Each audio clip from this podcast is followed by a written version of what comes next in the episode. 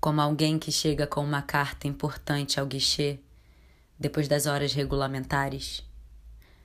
O guichê já está fechado.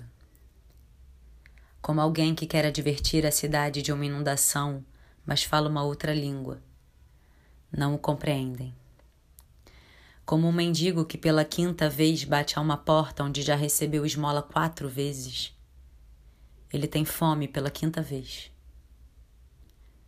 como alguém cujo sangue lhe corre de uma ferida e espera pelo médico, o sangue continua a correr.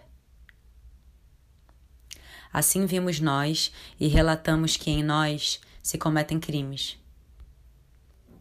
Quando se relatou pela primeira vez que os nossos amigos eram abatidos pouco a pouco, houve um grito de horror. Então foram abatidos cem.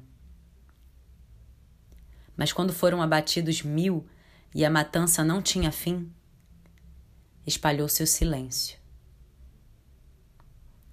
Quando o crime vem como a chuva cai, então já ninguém grita alto. Quando os delitos se amontoam, tornam-se invisíveis. Quando as dores se tornam insuportáveis, já não se ouvem os gritos.